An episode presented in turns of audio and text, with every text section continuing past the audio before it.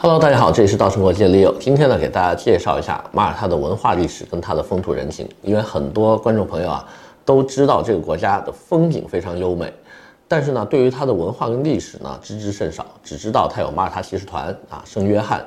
以及他的这个以前的医院骑士团，但是这些骑士团都是怎么来的？为什么它被誉为骑士的国度？它的文化跟历史上都有哪些知名的事件？今天呢，一一给大家盘点一下。希望喜欢我们的小伙伴呢，可以继续的支持、点赞、关注、转发，谢谢。Hello，大家好，今天的话呢，给大家介绍一点简单的马耳他历史文化。那么。大家都知道，马耳他现在最出名的是他的这个医院骑士团。但实际上的话呢，在医院骑士团上岛之前的话呢，马耳他早在七千年前就已经有人类活动的这个踪迹了。因为现在呢，根据主岛北部的巨石阵，他们做这个碳十四元素周期的这个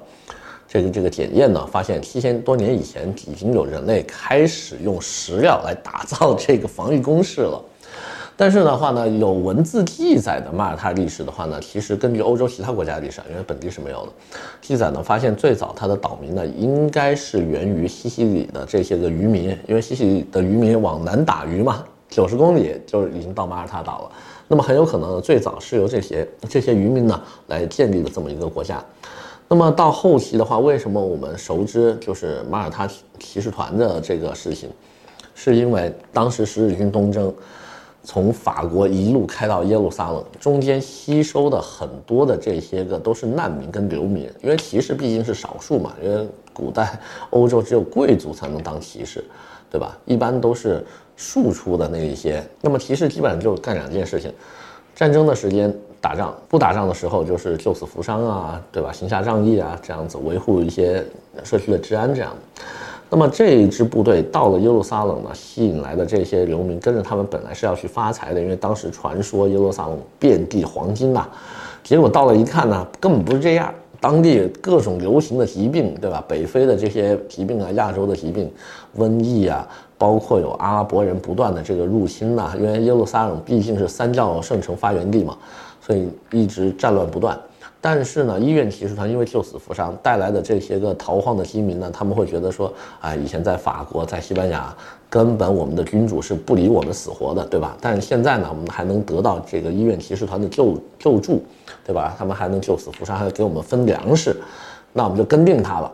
那么这样一来的话呢，骑士团的势力就迅速壮大，到后期呢，已经成为耶路撒冷城里面一个不错的这个军事组织了。只不过呢，在后来的阿拉伯人的反扑当中呢，呃，阵地失守，对吧？迫不得已让出了这个耶路撒冷，退守到了哪儿呢？现在的这个塞浦路斯。当时的这个奥斯曼土耳其的第一代君主是谁来着？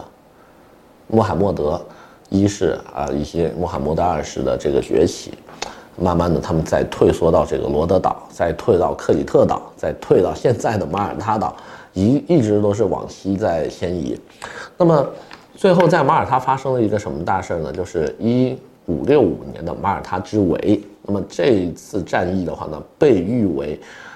呃，基督教文明对抗波斯文明的第二次重大战役，因为第一次的话，大家都知道，看过《斯巴达三百》的就知道，第一次发生在公元前三百多年，温泉关战役，那是第一次希腊城邦联合起来对抗这个波斯帝国的这个入侵，当时的这个画面，对吧？如果看过那个电影的，都应该记忆犹新，对吧？那么这一次马耳他之围的话呢，也是同样的情形。啊，以少胜多，当时整个的骑士团团员也就两千多三千人，加上岛民五千人左右，合在一块八千多的这个马耳他岛上的居民，跟海上的三万不能叫波斯了哈，叫奥斯曼土耳其的大军，对吧？奥斯曼土耳其大军当时的总指挥官是这个苏丹苏莱曼大帝，对吧？然后他们海上两个将领，一个是穆斯塔法帕萨，一个是皮亚里帕萨。然后呢，围困了他们，好像是半年之久，最后弹尽粮绝了。对方觉得你们都不行，我们就登岛打吧。结果没想到还给他打回海里去了。然后穆斯塔法大将好像在这次海战当中就失踪了，有人传说是被炸死了，有人传说是逃跑了，或者是阵亡了，就下落不明。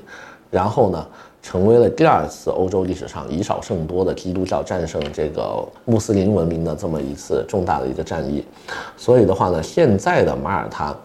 依然流传着很多关关于当年骑士团的一些传说啦、一些文献啦，包括一些书籍啦，包括大家如果有幸去到马耳他参观一下当时的这个圣约翰大教堂，注意啊，这个教堂非常的小，一点都没有那种宏伟气派的样子，在外面是看不出来的。但是当你走进里面的时候，你会发现金碧辉煌，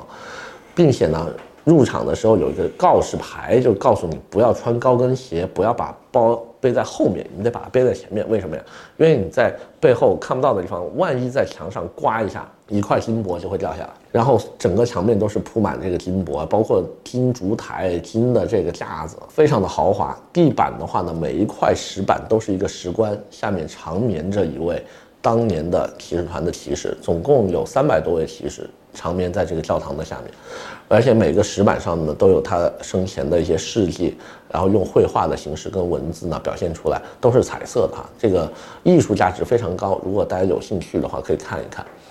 那么现在呢，马耳他的话呢，呃，已经是联合国承认的一个国家了，并且的话呢，欧盟也是轮值的主席国，也是一个欧洲旅游文化之都。各个国家的关系呢都非常的好，当然了，最好的还是意大利嘛，因为最早期的马耳他骑士团其实是跟意大利租借的这块国家的国土，就那个年代，马耳他其实是一个骑士团的国家，但是呢，它没有自己的领土，它是跟旁边的意大利王国租的，每年一个金币。那么到后期的话呢，因为被这个拿破仑又赶走了，还是赶到这个别的国家去了，反正一直都是被自己人坑了。就是这个骑士团的命运多舛啊，每次都是跟外敌交手都没有战败的，但是都被自己的基督教国家的这些教友们给坑惨了。那么到现在的话呢，这个地方已经是一个就是政教分离的一个。世俗制的一个国家了啊，当然保留了很多骑士团的一些传统啊，一些文化在这个地方，教堂啊、建筑啊，包括它的姆蒂纳古城啊，包括戈佐岛的维多利亚古城，还有现在的首都瓦莱塔，都有各式各样地中海风格的、罗马风格、北非风格的建筑，很漂亮。建议啊，大家有空一定要去看一下。那么今天的话呢，先给大家介绍这么多，我们下回再见。